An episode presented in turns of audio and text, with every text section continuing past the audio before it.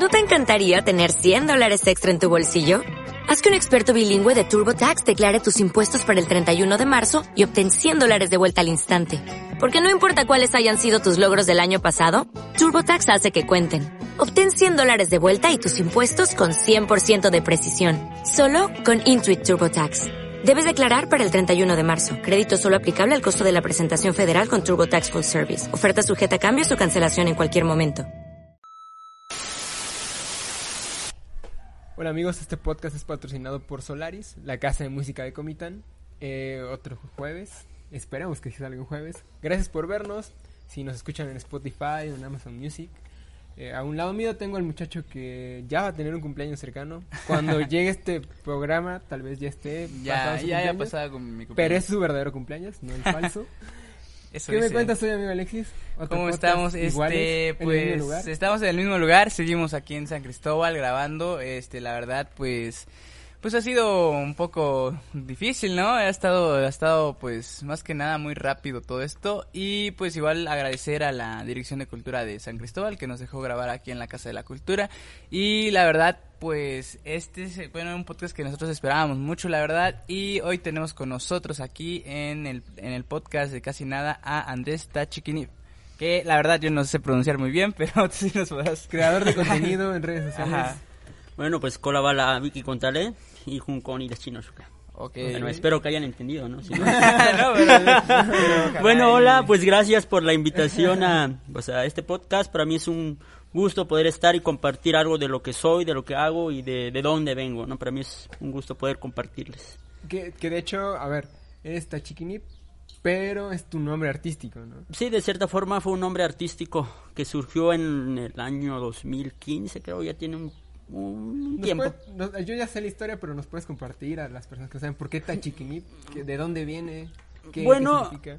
Este, la historia completa de por qué el nombre es comienza o fue gracias a un profesor de la prepa que él sabía o creo que le comenté que yo eh, escribía este poesía eh, en español en ese momento todavía no escribía en, en tzotzil porque no sabía y me dice este ¿por qué no lo publicas no? y dije no dudo poder publicarlo pero en dónde no y, y el profesor tenía un contacto en el Heraldo de Chiapas en el periódico Ok. y me dice ah me dice esta persona esta periodista que ahí colabora en el en el Heraldo y publica un artículo de opinión me dice que te da espacio ahí para que publiques tus textos eh, ya cada cuando tú puedas no ya le ya le enviamos nada más y ella lo publica y y me dice, ¿y con qué nombre quieres publicarlos, no? Entonces yo dije, pues Andrés Hernández, porque es- mi, mi apellido es eh, Hernández Pérez. Y el profesor literal me dijo, este, ¿sabes cuántos Andrés Hernández hay en, en el mundo aquí en Sinacantán para comenzar? Me dice, tu, tu nombre de Andrés Hernández se va a perder por ahí ajá. se va a perder. Y entonces me dice, ¿qué nombre te, te, te vamos a poner? Piensa en un nombre, ¿no? Y me, y, y me quedé pensando y el profesor me pregunta, ¿y cómo se llama el lugar de donde eres, no? Ajá. Porque yo no, la prepa no lo estudié en la misma, este, comunidad, no lo estudié en la comunidad donde yo soy originario, que es Chiquinibalbó. Ajá. Y entonces me pregunta, este, ¿y qué significa Chiquinibalbó, no? Una vez que ya le dije que era el nombre de la comunidad donde yo soy, le digo, es que es la es una toponimia, es la unión de dos palabras, ¿no? Que es Chiquinim y, y Bo, ¿no? Que es Chiquinim es un árbol y Bo es agua, ¿no? Ah, bueno, este, pues agarremos el, el Chiquinim, ¿no?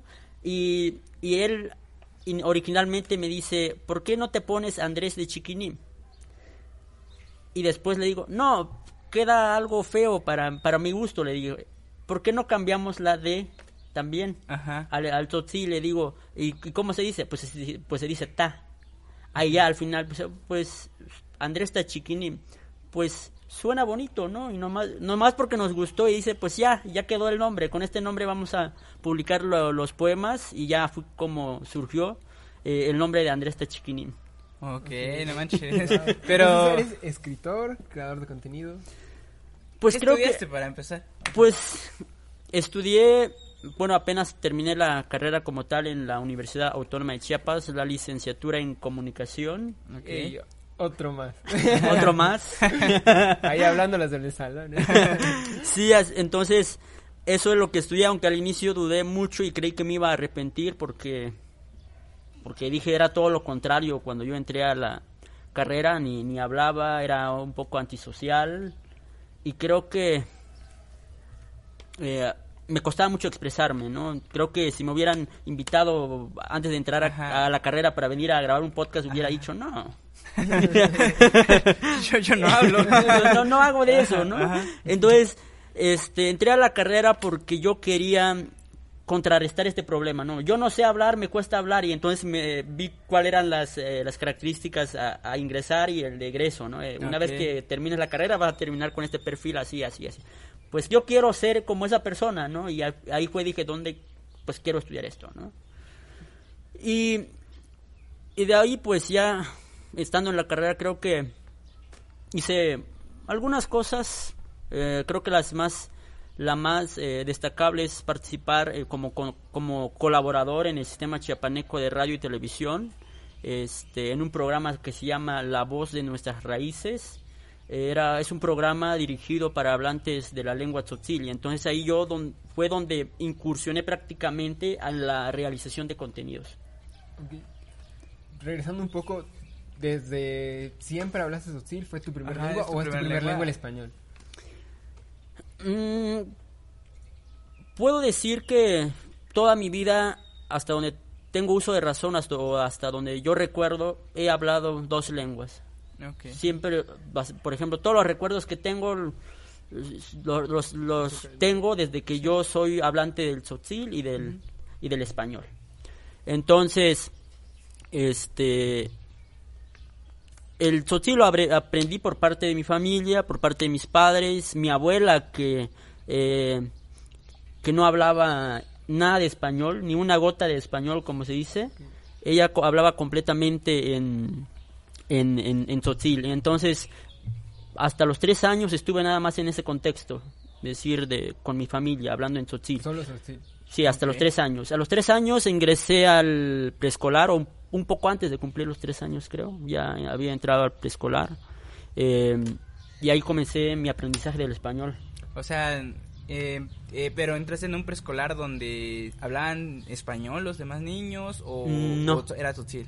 Los, los niños, pues obviamente hablaban tzotzil, porque venían del mismo contexto que yo. Estábamos en la misma comunidad. Era en la misma comunidad. Era en la misma comunidad, pero había un gran, un grave detalle a mi, a mi propio juicio porque eh, la- el preescolar y todos los niveles educativos que hay en la comunidad donde yo soy originario, todos son este, monolingües, todos son en español. El mismo plan de estudios que ves en las ciudades Ajá, es la misma mismo, en las ajá. comunidades.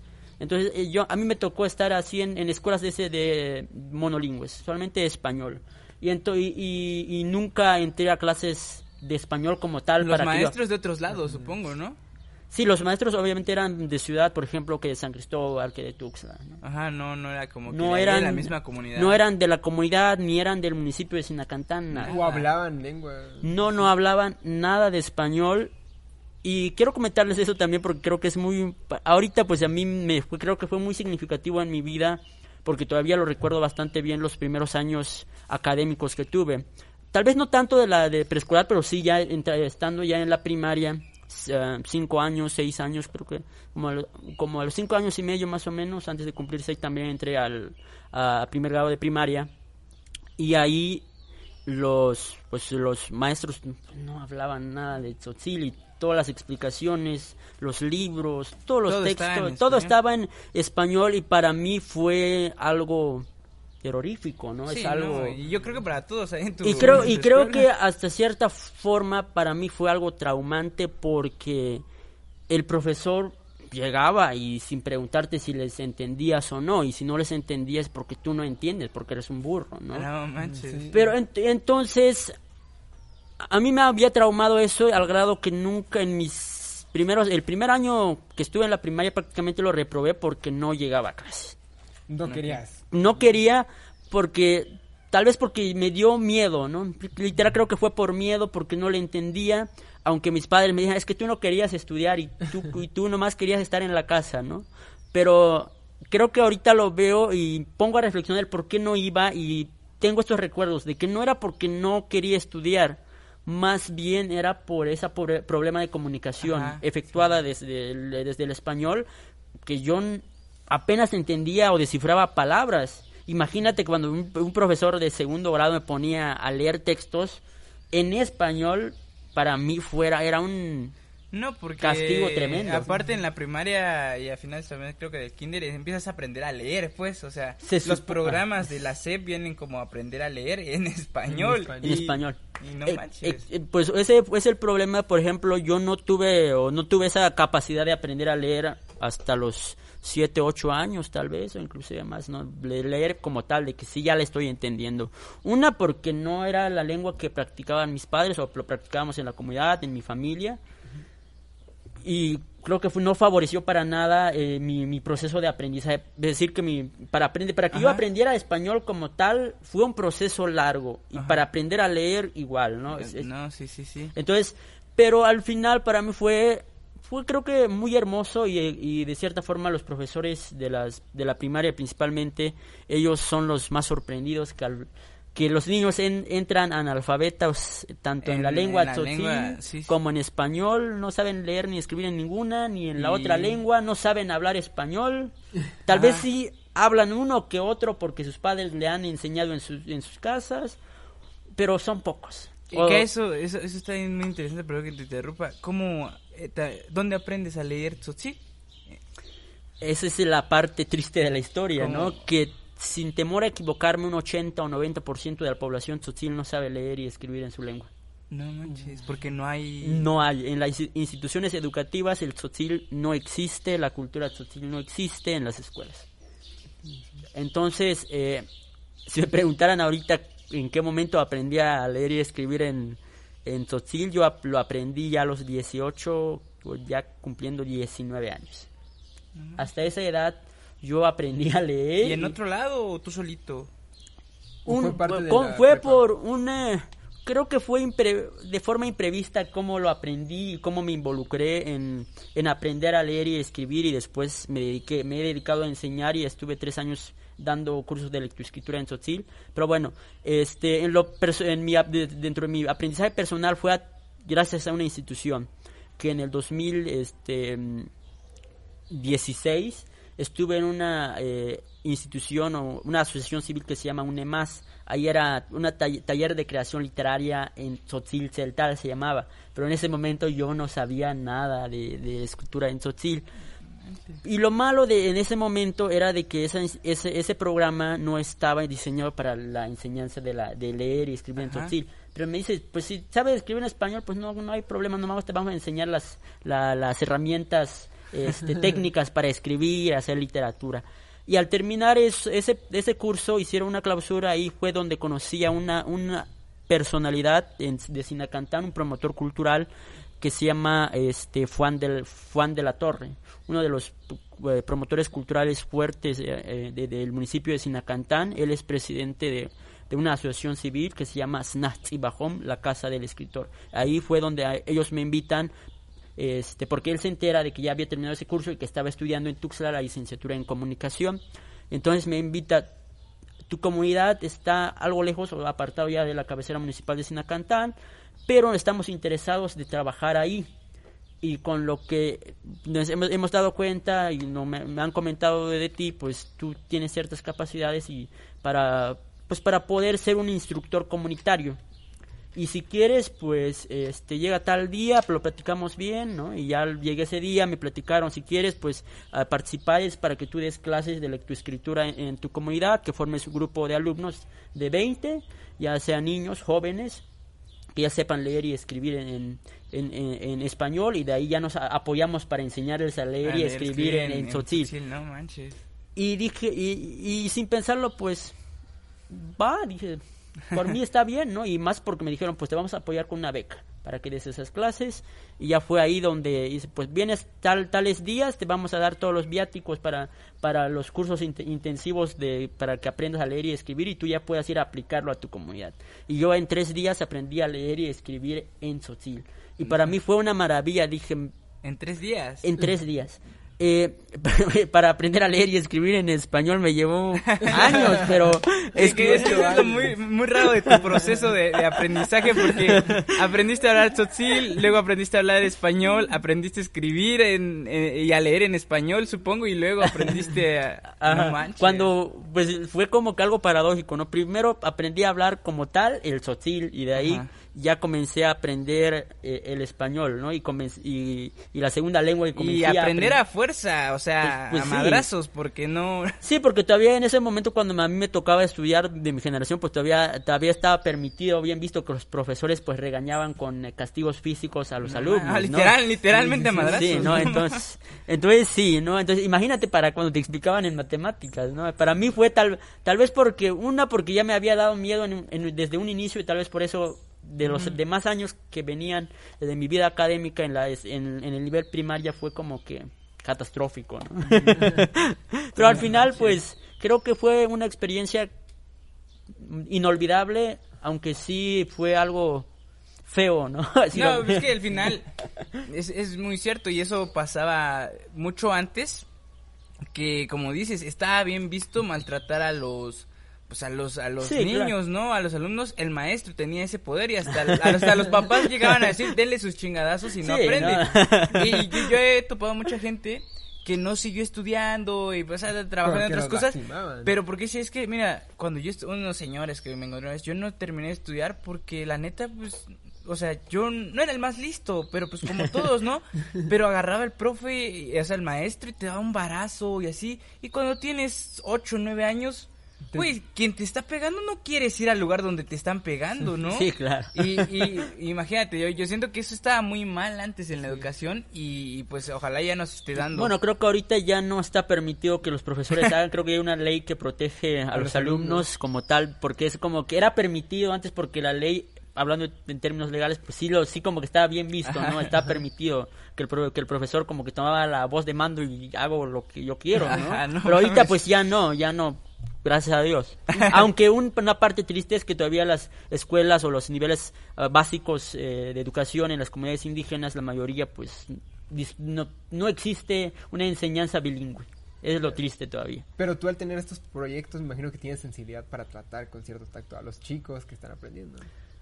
Claro, pues mm, para, para mí aprender a leer y escribir en tres días y después ir a enseñarlo a mi comunidad para mí fue algo significativo y que mi perspectiva cambió completamente, ¿no? Porque ah, en los años que antes de que yo aprendiera a leer y escribir y que entrara a estos cursos y a los cursos intensivos de escritura, yo ya no quería de cierta forma aprender a leer y escribir, pero como que me agarra, agarraron desprevenido y dije, va.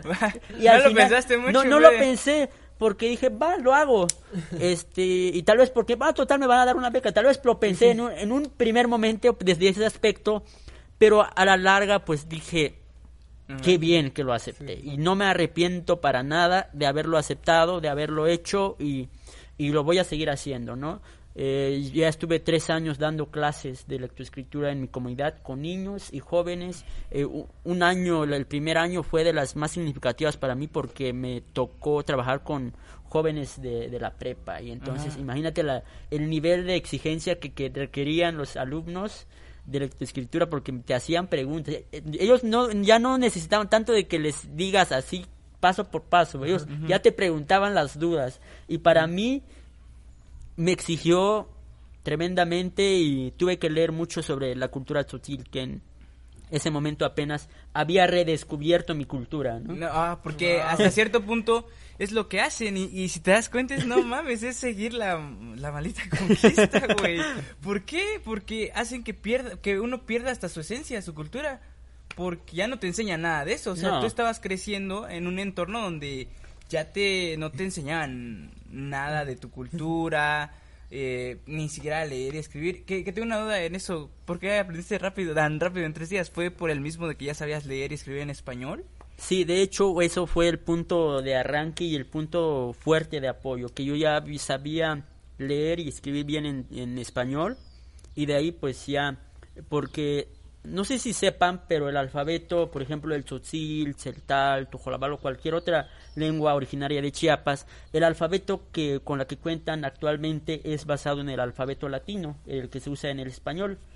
Entonces, ah, hay letras o grafías que no existen en el alfabeto del tzotzil, pero se pero por cuestiones así, según los lingüistas, pues es que este sonido de la letra no existe en la lengua, en, en tzotzil o en celtal, y por eso no va a estar, pero va a estar esto, ¿no? Va a estar tal letra, va a estar que hay una glotal, que no va a haber acentos, pero hay una glotal, y los términos, entonces, cuando ya has estudiado, y imagínate, yo estaba en la, universidad, pues para mí no fue complicado entender eso. Ah, bueno, ya, ya le voy entendiendo, ¿no? Al primer día ya como que medio caminaba en la escritura, ¿no? El segundo día como que, ah, bueno, ya puedo escribir. Al tercer día, lo que falta, pues ya ahorita lo aclaramos. No, eh, no pero sí, fue por eso. Que... ¿Y qué tal con la gente que a la que le has dado clases, como dices, a los chavos de prepa, le han agarrado rápido? Sí, los de la prepa sí. Pues, eh, la cuestión es poder convencerlos a que acepten entrar a los cursos. Es el otro reto. creo que un reto que me propuse hacer y sí he logrado reunir a 20 alumnos no terminan todos los 20 alumnos porque no porque le pierden interés o una vez que ya aprendan este a leer y escribir a los al primer mes o al segundo mes del curso porque el curso dura seis meses porque no solamente es leer y escribir sino también hablar sobre la cultura la cosmovisión maya tzotzil que que todos los mitos, todas las leyendas, la, la, la creencia en cuestión religiosa de los pueblos. Entonces era un curso muy interesante para que los jóvenes redescubriera, redescubrieran y revaloraran uh, su contexto, su, cultura, su lengua, ¿no? Cosas que desde niños les tuvieron que haber enseñado. Sí, es, una, es algo paradójico que estando en el contexto ya lo tengan que ir a aprender a, a, una, a un curso, ¿no? el curso, ¿cómo, ¿cómo, es la cultura?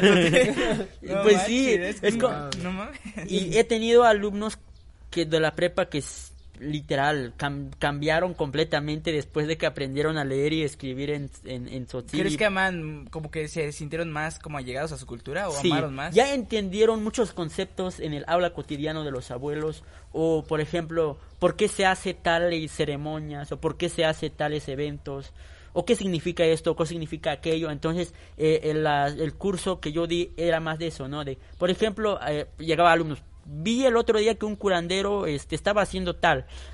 ¿Qué significa, no? Y después, eh, como ya han habido, hay, hay autores que han investigado sobre eso, explicaciones ya, ya un poco teóricas, pero que te permite entender bien este eh, eh, el por qué se hace, entonces ya fue como que muy enriquecedor para los alumnos. Aclarar todas las dudas que tenían que ni sus mismos padres ya habían podido responder. Ajá.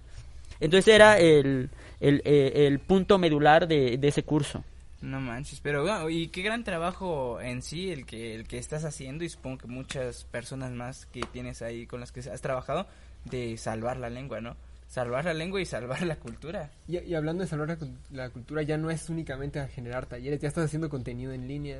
Sí, porque eso eh, quiero compartirles un poco de cómo surgió eso, porque ya retomando todavía lo del sistema chiapaneco, este fue donde surge todo esto yo cuando entré a la carrera de comunicación no entré con la ilusión de querer este, ser comunicador ser un comunicador que ser un reportero que ser un youtuber que ser un bloguero que, hacer un podcast este, y lo debo de confesar también de que veía compañeros que habían ido con esa idea porque me tocaba en mi grupo, en mi grupo eh, de primer semestre, decía, es que yo quiero aprender a ser conductora, conductor o conductora de televisión, ¿no? Y a mí me daba un poco de gracia porque yo había, tenía bien claro porque le había leído el plan de estudios que el perfil de egreso no era eso, ¿no? sí, claro. Entonces dije, Estabas bien eh, y, literal dije, pues, qué, qué, menso, ¿no? qué menso. y, literal dije, hasta de cierta forma, lo, se lo, le, le hablé o le comenté a los compañeros lo que estaban diciendo con un tono de burla, pero al final qué vueltas da la vida, ¿no? Porque yo terminé metido. no sales con ese perfil, pero, así salí. Pero, yo así salí. sí, todo comenzó por una profesora, gracias a una profesora ahí de la Facultad de Humanidades de la UNACH, de Tuxtla, este, que se llama Yadira Domínguez, por si llega a ver este podcast, pues un saludo. Este, ella, eh, ella, este, es, eh, eh, es amiga de la productora de aquel entonces del programa La Voz de Nuestras Raíces, que era una producción dirigida hacia los pueblos originarios de Chiapas. Y yo, eh, ese, cuando era niño, ya había visto ese programa. Mi abuela y una tía este, veían ese programa porque mi abuela y mi tía no entendían español. Entonces ponían cada tarde este, el, el, el programa en sotil. O una vez a la semana, creo, porque solamente era una, una vez a la semana la lengua tzotzil y estaba el shock y no sé, y se iban alternando, ¿no? Entonces, este, yo había visto ese programa y después me, me, me invitan, no me dijo eh, de qué programa o qué producción iba a ser el sistema chiapaneco. Me dice, pues mi amiga es productora del, de un programa de, de, Canal 10, por si quieres ir, este, ella te puede, te puede apoyar, te, prácticamente esta productora te, me ha dicho de que si tú estás interesado puedes entrar eh, al programa, ¿no? Y, y le digo, pues, ¿haciendo qué, no? pues no sé, puedes ir a checarlo, este, ya le comenté, puedes ir tal día ya preguntas por, eh, por tal persona y ya te, ya te, ya te dicen quién es, ¿no? Y ya fue que llegué y recuerdo que fue un lunes, era el, era el lunes, tocaba este el programa de en Tzotzil. Y para mí fue sorprendente ver a una persona que yo había visto en la tele cuando era niño. Y es el maestro Diego Ruiz Sánchez. Un, una, una personalidad extraordinaria para mí porque es una persona que habla el tzotzil de una forma espléndida y, y con la cual yo de cierta forma lo había admirado, ¿no? Aunque nunca me había detenido a ver el programa, pero sí lo había escuchado porque lo ponían en mi casa cuando yo era niño. Y él me saluda, pues, de que tú de dónde vienes y que no sé qué, ¿no? Y me dicen, ya llega la productora, me dice, pues, la invitación, pues, es de que tú, este, nos eh, colabores con nosotros en el programa Tzotzil. el maestro Diego Ruiz ya lleva, y creo que en ese momento ya llevaba como 18, 19 años, creo, eh, este, al aire, y siendo el titular del programa en Tzotzil. Y si quiero, si quieres darnos una propuesta de qué quieres hacer, dinos, las puertas están abiertas. Y yo hasta lo dudé, porque esto nunca, nunca lo pensé, nunca no, no estaba en el lo que, lo, que, lo que, no estaba en el plan de estudio. en el plan de estudio. Aprendí a leer por algo. Entonces, este y, la primera pues me sorprendí y porque y, en ese momento no supe si decir quiero hacer esto o no lo quiero hacer y me dice, piénsalo, este, la invitación es de que tú puedes estar en el programa con el maestro Diego Ruiz presentando, eh, estando todo en el programa que es una hora, o si quieres estar en una sección como tal, tú dinos, nosotros estamos abiertos a propuestas, ¿no? Si quieres, puedes venir la próxima semana, aquí vamos a estar, el próximo semana también el titular del programa, que es el maestro Diego Ruiz Sánchez, va a estar también acá para que platiquen, para que te vayas familiarizando con el, con el programa, ¿no? Y ya fue que y en esa semana estuve pensando, pensando, pensando, pensando, pensando. Y, y de hecho hasta les, le comenté a mis padres si, si debería de ir, ¿no? Porque ni yo mismo sabía qué onda, qué iba a hacer. Y me dice, eh, eh, porque todavía me preguntan, eh, ¿el señor que sale en la tele? sí, él, con, con él, con él ya fui a hablar y, y, que, y también puedo salir con él si yo quiero, ahí en la tele hablando, le digo. Pues si te va a servir en algo, pues adelante. Ajá y le dijo, no estoy seguro, pero... y al final... No tan divertido salir en la tele. Ajá, o yo no, yo no había salido en la tele, para comenzar. Entonces, y al, a la siguiente semana fui, eh, pero ya había planeado más o menos, había, eh, hice como una lista de, de, temáticas que de la cual me gustaría hablar, porque ya, ya estaba dando clases, creo que ya llevaba eh, creo que era mi segundo año dando clases de lectoescritura en, en en mi comunidad, entonces como que ya tenía mucha información y muchas muchos ruidos en la cabeza para transmitir, ¿no? querías comunicar? Entonces hice una lista este temática tal tal tal tal y hice como 15 puntos allí de temática y me dice pues llegué ese día y dice, "No sé qué piensas" y que no sé qué, pues y dije, "Yo tengo unas ideas, a ver si funciona", les digo, que os les convence y ya comencé a a exponerles mi, mi, temática, mi propuesta. Y me dicen, nos parece excelente, es cuestión de que tú digas cuándo, qué semana quieres comenzar. Si la próxima semana, nosotros estamos encantados. Okay, ¿y en, la, en el canal qué? En el canal 10, en el sistema Chepaneco de Radio y Televisión. Ahí entonces comencé a la siguiente semana, ya comenzaba. ¿Qué tal fue tu primera experiencia? ¿Estabas En la tele, ajá. ¿Te Fue... temblaba la voz? No sé. ¿Era en vivo o era grabado? Era en vivo. No mames. ese, era, era- ese era el problema, ¿no? De que lo, lo de- dijiste alguno, un dato que no era, pues ya, Ya- ya, Ya fue. quedó ahí, güey. Ya no lo puedes borrar, ya quedó, ya lo oyeron. Entonces, eh, el, pri- el primer, eh, la primera semana que estuve en el, en el sistema chiapaneco, ya sabiendo que iba a aparecer en tele, fue, eh, estaba lleno de nervios porque tenía que grabar una cápsula informativa, tenía que grabarlo ahí en las cabinas de, de- del sistema chiapaneco y obviamente tú dinos a la, hora, a la hora que tú ya estés listo para grabar y no sé qué, yo tenía la hojita ahí donde estaba la información y estaba adelante así como, como ahorita cuando adelanté un mi- micrófono y ya comencé a leerlo en Tzotzil, ¿no? Y hasta estaba temblando en ese momento y digo, y si lo digo mal o si, o si no es así y si la información que estoy presentando no no es así, No ¿no? es- ajá. Y al final lo term- terminé de grabar ese eh, el, el- el- el- el- la primera cápsula informativa en Tzotzil, completamente en Tzotzil.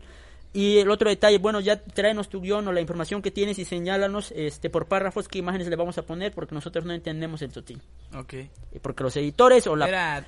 No, Eh, no, no hablaban. no hablaban. Los, el personal de producción del sistema chiapaneco de la- del programa La Voz de Nuestras Raíces, no no hay ni una persona hablante de las lenguas como No tal. manches, Detrás de- o sea- Es como que el programa va a depender completamente de- del titular. Es Ajá. decir, Ok. califica esta información si va a salir o no, va a ser si está en lengua, porque ellos no Porque entienden. ellos no entendían. No o sea, ellos entendían. estaban nada más para hacer todo el manejo de las Ajá. cámaras, micrófonos y todo eso.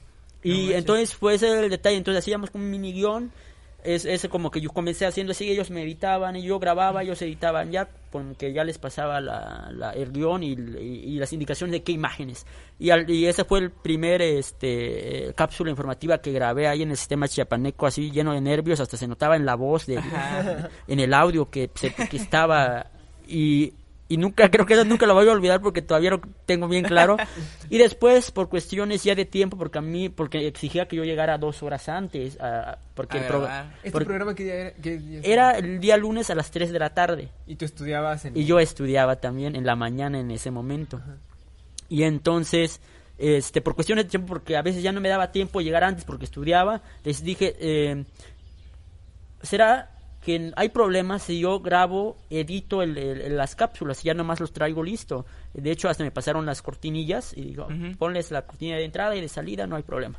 Y ya llevaba nada más el- la cápsula y, y ya entregaba nada más y dice, si quieres che chéquenlo, ya está editado, el audio ya está montado, todo listo, solamente con que ya lo y ustedes lo inser- insertan en el momento que se toca presentar, ¿no? Y ya fue. Y esa fue la dinámica que seguí en el sistema chiapaneco. Al final, sorprendentemente, hice alrededor de 50 cápsulas. No manches. 50 de temas diversos. De temas diversos sobre Eh. el maíz, que sobre la forma de trabajo de las comunidades, que sobre la lengua tzotzil, que sobre los números, que sobre el alfabeto, por si no lo conocían, que esto, que aquello No y no sé qué. qué Oye, ¿este contenido dónde está? O sea, ¿lo puedes consultar alguna vez o es exclusivo del canal? Pues prácticamente es producción mía, es eh, prácticamente, pero al final creo que fue un material exclusivo que, que dejé para el, el sistema chepaneco porque ni siquiera yo guardé copias de la mayoría de mis cápsulas, solo tengo algunas. Tengo publicadas algunas en mi canal de YouTube, no todas, solamente las que me costaron más trabajo hacerla. Digo, esto vale la pena publicarlo porque me costó mucho y sé el valor de la información. Ahí sí las publiqué, pero la mayoría las dejé de un lado, dejándolo como algo exclusivo. ¿Cuántos años estuviste ahí? más de un año. Fue alrededor de 15 meses. No manches. De 15 meses por cuestiones de personales, por así decirlo. ¿Y cómo decides ya, bueno, después de que pasaste eso, hacer ya tu contenido en YouTube? An- antes estabas en Radio Nach, ¿no? No, fue después. Ajá. Ahí fue, fue algo muy motivador para mí porque después de que salgo del sistema chiapaneco, me sacan del sistema chiapaneco literalmente, me, me dejaron con un sabor de boca, con cierto remordimiento de por qué, porque me- a mí ya no querían que yo llegara al sistema chiapaneco porque temían que yo dijera este mal en contra de- del jefe, ¿no? Ah. Entonces fue el problema porque como hubo cambio de, de administración, y por eso ya fue que me dijeron, ya no vengas. Bueno, ni siquiera me dijeron, me, me, me dijeron la mañana del- de, un día lunes que iba a ir, me dijeron, ya no vengas porque me están diciendo que no vas a poder eh, salir al aire, ¿no? Y ahí fue donde me despedí del sistema chepaneco. Y después de ahí, pues, eh, un compañero eh, llevaba su servicio social en el departamento de Radio UNACH y, y me dice, en mi, para mi eh, servicio social me están pidiendo que yo haga una propuesta, un proyecto y estoy pensando hacer un, un programa de radio. Pero el detalle es que no tengo un locutor o quien me conduzca el programa, ¿no? Porque va a ser con transmisión en vivo en Facebook y todo eso, pero con grabaciones. Va a quedar grabado también para que se edite y se sube a la plataforma de la radio UNACH. Y, y, y todavía lo pensé porque es- ¿será que lo acepto no? o no? Y igual porque ¿Esto es ya en español? y eso ya en español. Porque dije, y, y yo, yo ya había dominado la, la conducción en, en, en Tzotzil, porque sí me costó muchísimo al inicio aprender a, hablar bien y fluido en Tzotzil. fluido. Y al final sí lo aprendí, al, al, al 3, 4 meses sí hablar fluidamente en, en Tzotzil, porque inclusive conceptos términos que no me sabía, el, el titular del programa, que ya era un Ajá. gran un gran hab- hablante del Tzotzil, ya le preguntaba, es, no, se dice así, así, así, cualquier duda tú pregúntame. O si no lo sabemos ahorita, saco mi diccionario. y así andamos, porque había muchas palabras que no, no, que ya se han perdido en el habla cotidiana del Tzotzil. Entonces yo ya había dominado la conducción en Tzotzil, a presentar infor- in- información en Tzotzil, y entonces mi otro reto era presentar personas, hablar con personas, con transmisión en vivo en Facebook, en español. No y por eso era mi otra duda de que será que yo puedo. No, si vas a poder y que no sé qué, ¿no? Y al final, pues dije, va, lo acepto. Ah. Y ahí estuve como dos meses, creo, antes de pandemia. Después de, como se canceló todo por lo de pandemia, pues ya. Ahorita por eso, por, ahorita tú ya tu canal de YouTube eh, fue a raíz de la pandemia o ya tenías tú De- de- por una parte, sí. Por otra, creo que no. Creo que ah, ahorita estoy realizando contenidos porque, como dije, me, dej- me dejó mucho, muy- Como que después quería seguir haciendo lo que estaba ajá. haciendo en el sistema chiapaneco porque estaba haciendo contenidos, transmitía mis contenidos semanalmente en el sistema chiapaneco y me había, ya le había agarrado el gusto. el gusto, el amor por hacer contenido en Tzotzil. Ajá. Y entonces en ese momento no pensé en hacer este contenido para ninguna plataforma, ni YouTube, ni Facebook, ni, ni, ni abrir un blog, ni nada por el estilo.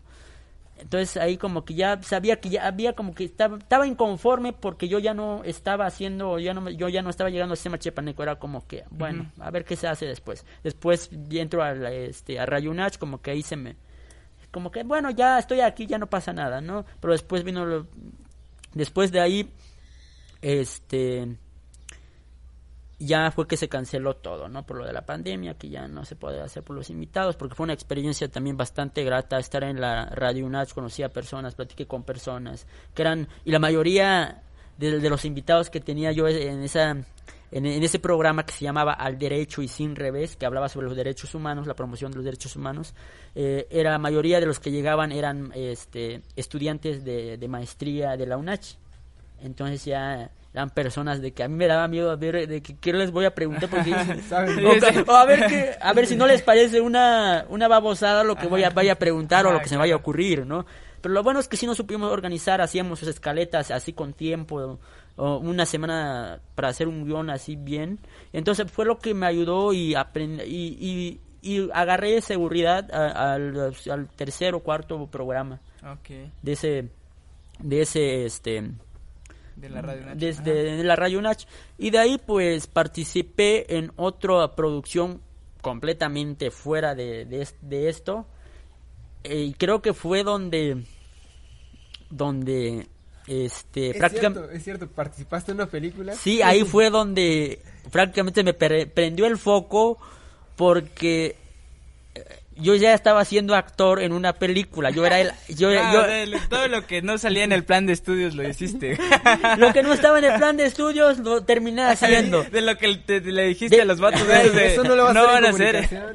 Yo lo vine a hacer. es- prácticamente le dije pendejo de cierta forma a los o a algunos compañeros que no quiero decir porque hasta ya me da pena este pero lo, pero se lo dije alguna vez y al final el, el menso pues resultó siendo uno no Pero no lo llevaste a cabo, o sea, pero al final este gracias al, al titular del programa de la UNACH este supo de un casting de una película que se iba a grabar en Chiapas. El director se llama Francisco Lares Goiti. La producción era de una escuela de cine de la Ciudad de México que se llama Arte 7 creo, este, entonces yo hice el casting, envié, y era muy simple el casting, y dije, "Ven, tin- inténtalo, no, ni siquiera vas a, a gastar en transporte, literal, me dijeron, solamente tienes que enviar tu, tus datos y un video donde eh, estés improvisando este texto y mandarlo a este número de WhatsApp. ¿Pero de qué iba el personaje que ibas a hacer? Este ¿Lo era, hiciste? Sí, que lo hiciste. era una era el antagonista de, de la, de la historia era una persona que se drogaba que traía la que, que supuestamente había ido a no sé qué lugar y que bla bla bla bla bla bla no y al final regresaba al pueblo. Y- y esa película pues, está contextualizado aquí en Los Altos principalmente en San Juan Chamula. Y ahí durante las grabaciones me emocioné tanto porque hasta de hecho me hacían comentarios a la persona del personal de producción con el que me llevé. Decían y tú qué haces no haces algún contenido qué esto por qué no lo haces Y como que ahí como que se come- comenzó a, a, A surgir la idea. a surgir y a formar la idea. Y, eh, y, y ya terminó el proyecto duró un mes. Me fui a, me fui a mi casa para las clases virtuales. Este y y con la institución con la que yo estaba, había dado clase los tres años anteriores de lectoescritura que ya les comenté, es, me, me dice, ¿qué estás haciendo? ¿Estás trabajando? ¿Te gustaría trabajar para un proyecto en las comunidades? Eh, la, porque el año pasado yo no pude dar ni formar mi grupo de, de alumnos de, de lectoescritura. Y me dice, tú como no por- pudiste formar tu grupo de alumnos, te tenemos otra propuesta para ver si te interesa no vas a dar clases. Ahorita lo que nos interesa eh, que participes con nosotros es que nos hagas, eh, que nos apoyes en un proyecto audiovisual. Es decir, que vayas a las comunidades, porque las otras comunidades durante pandemia no prácticamente no hubo cambios y siguieron dando clases de lectoescritura en Tzotzil y en Celtal. Entonces, eh, me dijeron, si quieres, tendríamos que viajar en las tardes principalmente a las comunidades de, de- comunidades celtales y tzotziles para, ah, para, para visitarlos y ver cómo van en el proceso de enseñanza-aprendizaje de la alfabetización en la lengua originaria. Y tú tendrías que estar grabando, tomando fotos y al final nos gustaría este, que nos entregaras un video, eh, un reportaje, un documental, no sé cómo, cómo se llame técnicamente, me dicen, este, pero la cuestión es que nos quiere que nos queremos que nos entregues un video para que nos donde se refleje eh, el, el trabajo de, de las en las comunidades para la alfabetización en la lengua originaria. Y entonces fue una experiencia este muy chida porque estando en comunidades te encuentras muchísimas cosas. Porque hay comunidades todavía más apartadas de, de las en com- como las que yo estaba en comunidades muy accesible de hecho es, queda muy cerca entre está entre San Cris y Tuxtla entonces puedo ir de aquí a allá. Ajá. pero hay comunidades todavía más apartadas que ta- tardan como una hora una hora y media Que San siquiera hay caminos. Muy, ha estado muy- bastante feo los caminos, este, entonces, pero fuera de eso, la forma de vida es otra. Y a mí me sorprendió porque en mi comunidad era otro, otro, otro tipo de ambiente que se vivía porque mm, en mi, yo, yo hablo tzotzil y los con los que yo iba eran hablantes del celtal, una lengua parecida.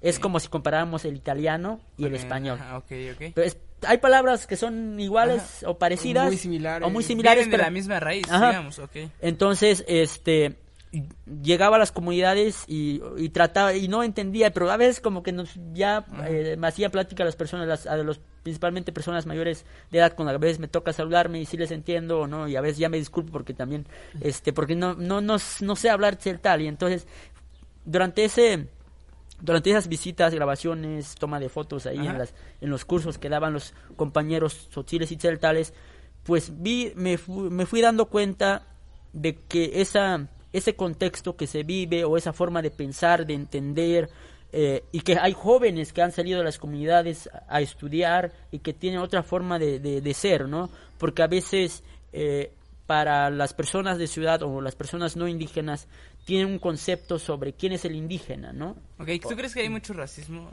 en, bueno, más en, en México, en Chiapas, eh, res- respecto a eso? Y no sé si has tenido Mm. alguna mala experiencia con esto. En lo personal creo que no.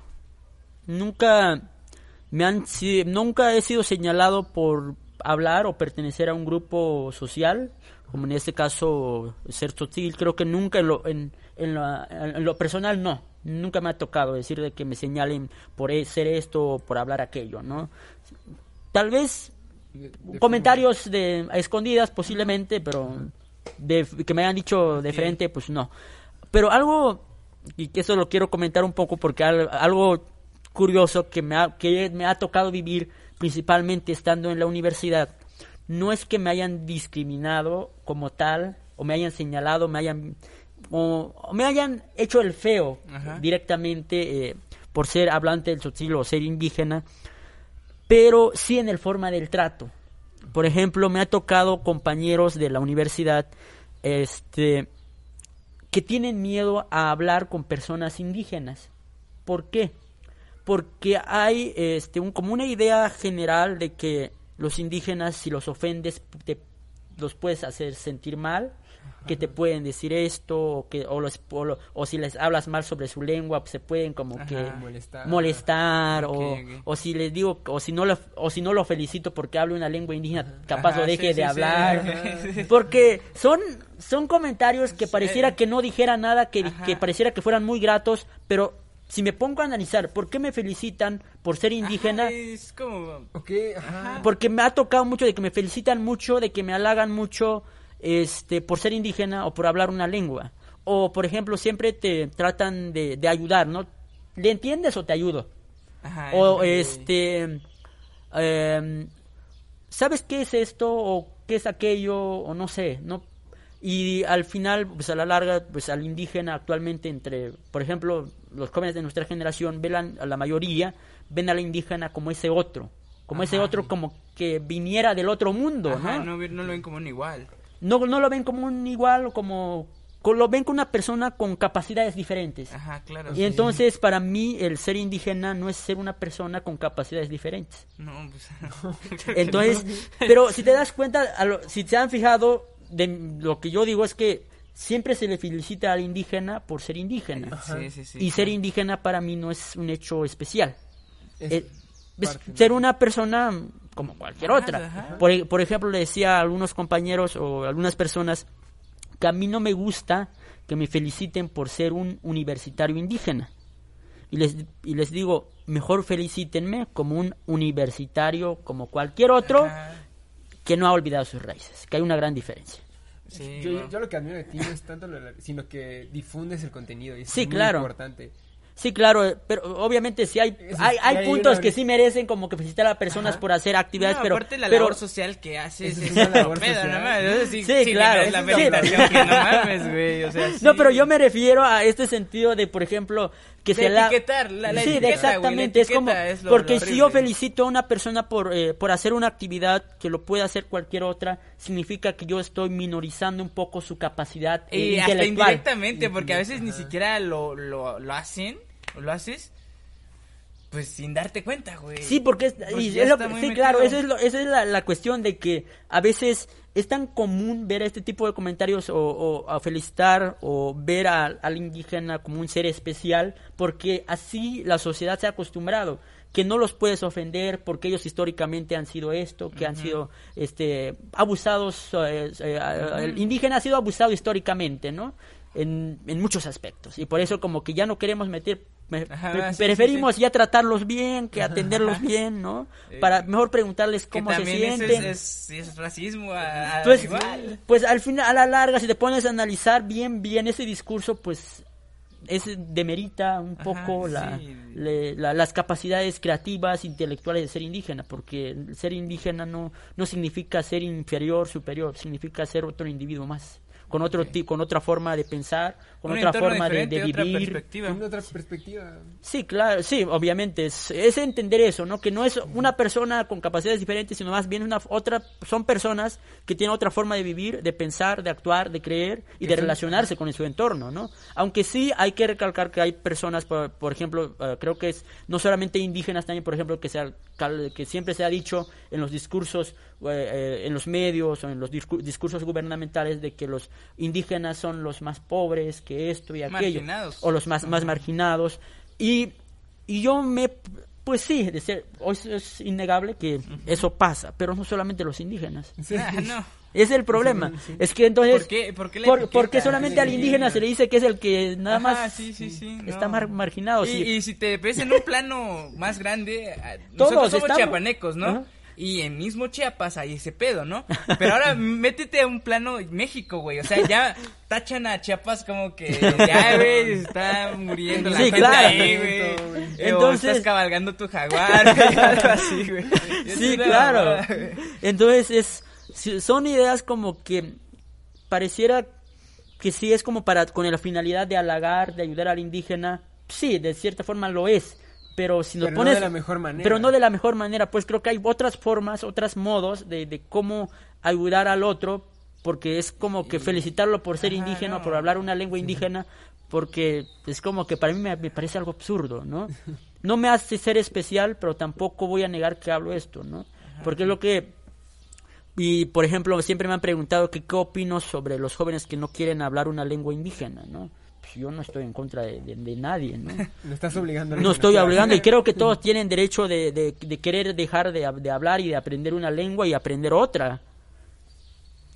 Entonces, esa es la, la, la cuestión de que yo digo, por ejemplo, alumnos, me dicen, no, es que tú estás diciendo que ya perdamos la lengua, ¿no? Es que si lo forzamos, no se puede, No lo ni, van a querer ni, a la, ni a la fuerza Ah, ni claro, los zapatos. sí, sí, Claro, sí, claro. claro, como todo. Ya para ir cerrando un poco, este, ¿cuál sería la finalidad entonces del, de ya tú como Andrés Ajá. Tachiquini ¿Qué es difundiendo lo que tú contenido? quieres comunicar? ¿Cuál es el mensaje? ¿Y cuál es de- el objetivo principal que estás buscando ahora? Creo que ahorita mi objetivo principal con la cual emprendí un- el proyecto de, de- de charlas, una serie de charlas que se llama Chilta, compañeros, eh, es dar presencia y voz a los, a los jóvenes, a los jóvenes indígenas, principalmente este, tzotziles. Sutiles, entonces es como que hacer una reivindicación cultural a través de, la- de la- esta serie de charlas de compañeros que han destacado en alguna eh, disciplina artística o del saber humano, es decir, o cualquier persona que tenga un discurso realmente que, que vaya acorde a nuestro tiempo, que vaya acorde a la situación actual sobre el ser indígena o, el- o- o sobre el contexto en general en sí, sobre, el, sobre jóvenes que están estudiando, o ya no tan jóvenes también, Ajá. porque es, es lo que quiero dar a entender. Realmente este, yo quiero promover la cultura, fortalecer la lengua a través de una forma ya no tan forzada, digamos, porque hacer eventos para fortalecer la lengua, la cultura, que hacer esto, que hacer lo otro, es como que es algo ya, ya, ya no aplica, Ya no, ya ya, no aplica para estos... Hay que Sí. usar los nuevos medios, ¿no? No, y, y- Las nuevas formas de comunicar y de transmitir. Sí, sí, exacto. Entonces, porque me, porque yo lo que vi saliendo de la carrera, un- ya un- unos meses de terminar la carrera, ya en el ya penúltimo, antepenúltimo semestre de la carrera, me di cuenta de que todos los compañeros que han egresado, egresado de comunicación, la mayoría, o, no sé si todos, no sé, con exactitud, pero la mayoría que yo con la que yo he tenido eh, contacto, se preocupan mucho por este por eh, recuperar lo que se ha perdido Ajá. sobre la cultura. Es decir, es que antes se hacía eso y ¿por qué ya no lo hacíamos? ¿Por qué no lo Ajá, hacemos sí, ahora? sí, sí, sí. Hay que recuperarlo, ¿no? Es como que decir, ah, bueno, quedó allá, hay que traerlo para que Ajá, siga acá, ¿no? Este, pero yo digo, sí, está bien, ¿no? Estamos muy preocup- está- están muy preocupados por, por lo que ha pasado, por lo que se ha perdido en el pasado. Y, y es donde yo digo, y, y, y no se está perdiendo nada en el presente, ¿no? Ok. Entonces, ahí es el punto de arranque. Ahorita que es, todo está bien, no se está perdiendo ya nada actualmente para preocuparnos lo que se ha perdido en el pasado. Entonces ahí comienzo este discurso en mis charlas, por eso le pregunto a los compañeros, ¿tú qué opinas de estos cambios? ¿Tú hablas la lengua? ¿Tú qué opinas sobre la lengua? Este, por ejemplo, me ha tocado hablar sobre el feminismo. Por ejemplo, una compañera le preguntaba la vez pasada, este, tú como estudiante de una maestría de intervención feminista, ¿te, te defines como feminista? Ajá. Y si es así, ¿cómo me hablarías desde la lengua y la cultura No. Entonces son temáticas que nadie está abordando en ningún medio de comunicación y muchos compañeros se sorprendieron, e inclusive la misma compañera me, me dice, eso, eso no, no lo había planteado de esa forma, ¿no? Y entonces, pero son temáticas de gran relevancia en la actualidad.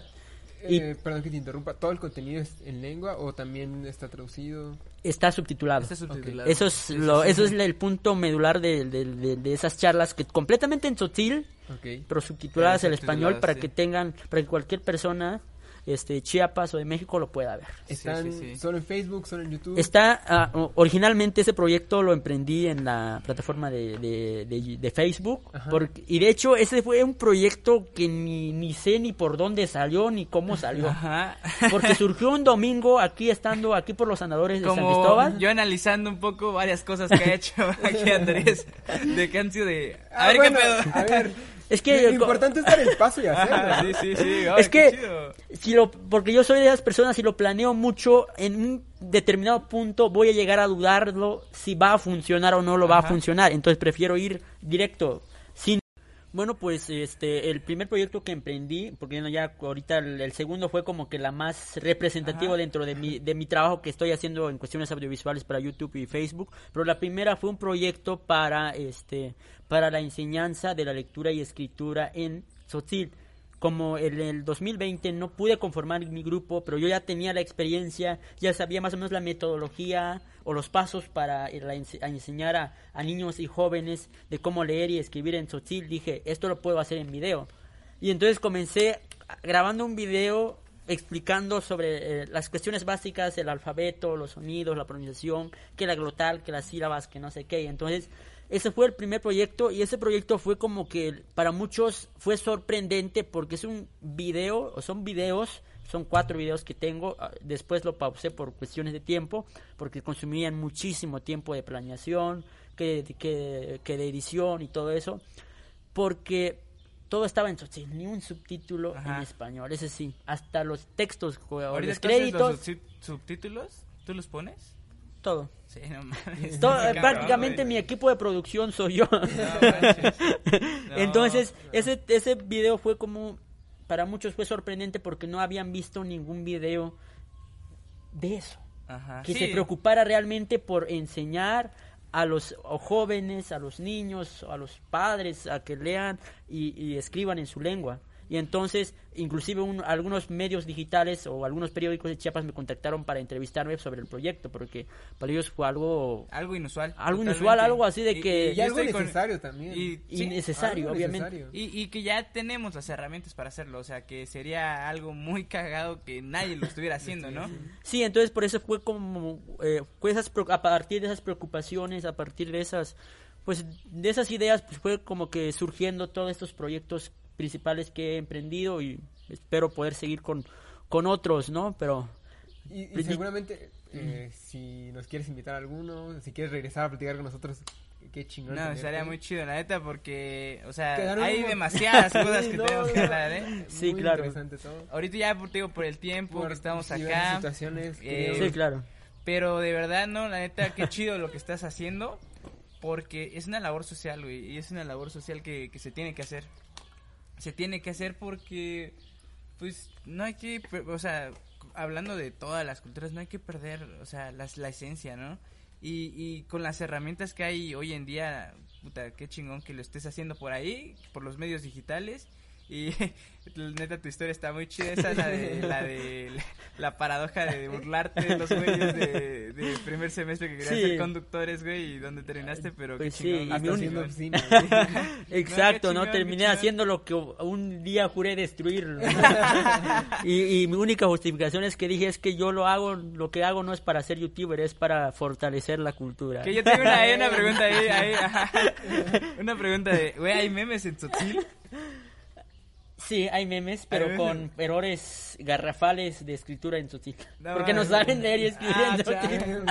sí, hay memes en Tzotzil, hay páginas de memes, pero hay unos que ya se han profesionalizado y ya le, ya le dedican tiempo para escribir bien en Tzotzil, pero hay unas páginas que sí. No, mames, Todavía les, les falta que vean mis videos. Que síganos en YouTube, en ¿Cómo estás en tus redes sociales? ¿Cómo te pueden seguir en Prácticamente como Andrés Tachiquinim, arroba Andrés Tachiquinim me pueden encontrar tanto en, en Instagram, este, Facebook y ahí en, en También en YouTube, YouTube. YouTube, Andrés Tachiquinim y es y, tu- y creo que fue una idea extraordinaria porque si hasta en Google si ponen Andrés Ajá, Tachiquinim es el único que aparece. Sí. Sí. Ya para cerrar, dos preguntas para todos los invitados. Eh, ¿Algún lugar al que tú quieras viajar, güey? Que ¿Y quieras conocer, quieres que digas? Ajá. Mm, creo que no sé por qué, pero la- el lugar que he querido ir, pero no es como que me urja ir y ya quiero irlo porque no está en mis planes viajar o ir de viajes porque ahorita quiero estar y absorber lo, lo más posible sobre mi contexto, aprenderlo y darle difusión. Pero si me tocara irme o se presentara la oportunidad de irme, creo que me iría, no sé, a Italia. Por una razón tan simple, porque me gusta la lengua italiana y su comida. Ok. Y la última pregunta es si te tenías que mu- mudar de casa de tus padres, pero dentro de la misma ciudad o localidad, eh, ¿te llevarías el colchón que estaba en tu casa? ¿O te comprarías uno nuevo?